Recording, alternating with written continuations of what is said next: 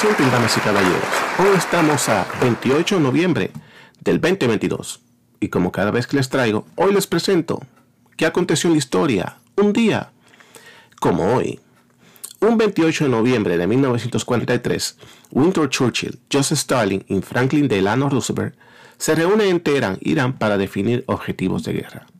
Winston Churchill, Franklin Roosevelt y Joseph Stalin formaban un trío extraño. Churchill, el primer ministro del Reino Unido, era un aristócrata, optimista, famoso por su brandy y cigarros, mientras que Roosevelt, el presidente de los Estados Unidos, tenía una antipatía bien conocida por el imperio británico. Las diferencias entre Stalin con los dos eran marcadas. El dictador soviético fue responsable del asesinato de millones de sus propios ciudadanos.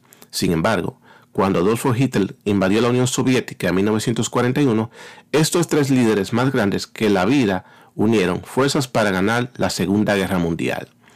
Esto aconteció un 28 de noviembre de 1943. Esto aconteció un día como hoy.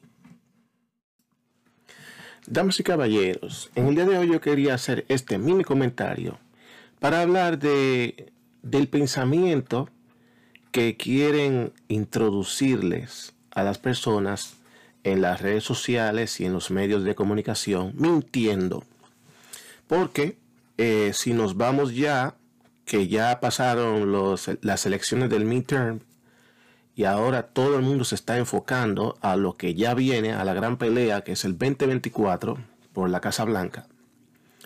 Y el Partido Demócrata, como sabe que está en un pozo de donde no ha podido surgir todavía, a pesar de que están en el poder, no han podido eh, optimizar eh, todas esas promesas que dijeron, porque dentro de su propio partido eh, hay una gran pelea dentro de ellos mismos porque no se ponen de acuerdo. Tuvieron el Senado y la Cámara de Representantes a su favor y no hicieron nada de todas las promesas que hicieron, tanto como legalizar inmigrantes, tanto como ayudar al pueblo económicamente, tanto como enfatizaron que, iban a proteger la clase obrera y que los pobres, nada de eso aconteció.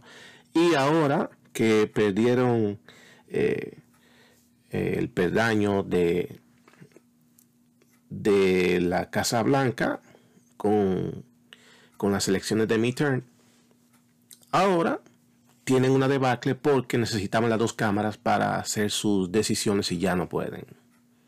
La Cámara de Representantes ahora se fue hacia el renglón republicano y ellos se quedaron con el Senado. Bien, ahora eh, yo estaba mirando eh, la aprobación que tiene el presidente Joe Biden y Joe Biden está en una aprobación desde el desde el día octubre 3 al 20, porque la aprobación de noviembre no ha salido, de octubre 3 al día 20 de octubre, él tuvo una aprobación de 20%, o sea que prácticamente la mayoría de personas desaprueban su gestión.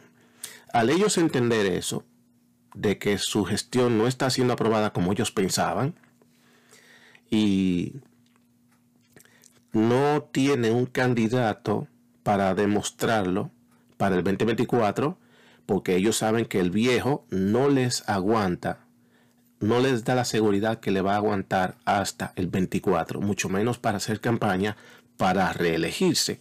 Entonces ellos internamente están en una debacle donde ellos no saben qué hacer.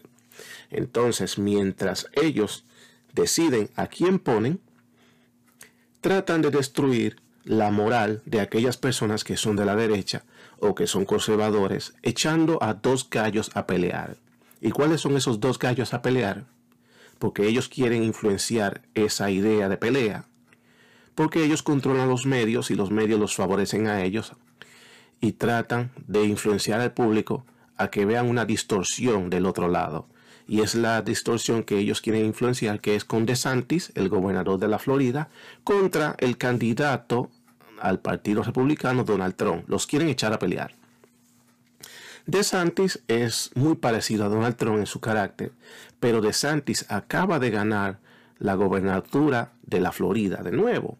Entonces, el pueblo de la Florida que lo eligió de vuelta, eh, y él lo sabe, por debido a su gestión durante la pandemia, no creo que él tenga las agallas de defraudar a toda la Florida que votó por él para meterse en el lío de presidencia electoral, ya que su estado lo eligió, espera que él lo gobierne de nuevo por su buena gestión y él le debe eso a ellos. No creo que él se vaya a meter en ese lío de campaña política presidencial. Pero la izquierda quiere influenciar ese tipo de debate, de discusión, para hacerle daño a Donald Trump, porque en realidad el Partido Republicano tampoco tiene una cara que vaya a pelear en contra de Donald Trump. Donald Trump ahora mismo es la figura totalitaria en el partido y no solamente en el Partido Republicano, sino que también tiene una legión de seguidores que se llaman los MAGA. Increíblemente, él creó un legado de una fanaticada que se llaman los MAGA, o Great America, o Make America Great Again, aunque ustedes no lo crean, eso lo creó él y tiene su legión que apoya esa ideología, muy fuera de lo que es el Partido Republicano. Así que ellos están tratando de hacer esa debacle. Entonces, si, ya sabemos que el aprobamiento de Joe Biden es un 40% actualmente, entonces el averaje de presidentes, de todos los presidentes que han habido en la historia, su aprobamiento averaje es un 53%. Y ese pool sale desde el 1938, que empezó a guardarse data, hasta el 1920 eh, hasta el 2022. Desde 1938 hasta el 2022 es que ya se empezó a guardar información del aprobamiento de los presidentes. Entonces, eh, si vamos a lo, creo que los últimos 10 presidentes, aprobamiento, Donald Trump sale con un 42%, que fue el más bajo, o averaje, y fue en el 2018. Sigue Barack Obama, que tuvo un 45%, tanto que criticaron a Donald Trump. Pero Barack Obama, que fue que supuestamente la superestrella del Partido Demócrata y de la nación como el primer moreno presidente, solamente tuvo un 45% de aprobación. Y esta información no es por yo eh, querer mentir, pero pueden ir a la página de Gallup que ahí pueden sacar esta información. Entonces volvemos de vuelta. Donald Trump tuvo un 42% en el mes de octubre del 18. Barack Obama un 45% en el octubre del 2010. George W. Bush tuvo un 65% de aprobamiento en el octubre de 2002. Bill Clinton un 44%. Bill Clinton es el famoso hostigador de mujeres que las ponía debajo del escritorio para que se lo o boy o boy le hicieran sexo oral. Tuvo un 44% en el 94. George W. Bush en el 90 tuvo un 57. Ronald Reagan tuvo un 42 en el octubre del 82. Jimmy Carter un 49 en el 78. Richard Nixon un 58 en el 70. John Kennedy en el 62 tuvo 61. En y Dwight Eisenhower un 61 en el 54. Entonces, aquí sale todas las aprobaciones y desapruebos del presidente Joe Biden por meses. Entonces, eh, vamos a empezar desde el año 2001. 2021, perdón, enero 2021. Tuvo un 57% en enero, febrero un 56, marzo 54. Parece que se mantuvo estable y empezó a decaer en el mes de agosto de 2021. Septiembre tuvo un 43. Eh, octubre 42, noviembre 42, diciembre 43, enero de este año 40, febrero 41, marzo 42, abril 41%, mayo 41, junio 41, julio 38, agosto 44, subió un poquito, septiembre 42 y octubre 40. O sea, que si hablamos de 100% de porcentaje, tiene, si tiene un 40% de aprobamiento, obviamente tiene un 60% de desapruebo, que es lo contrario de 100%. Así que, para que tengan una idea de que Mr. Biden es un desastre como presidente, esta información la pueden encontrar en Gallup, la página Gallup.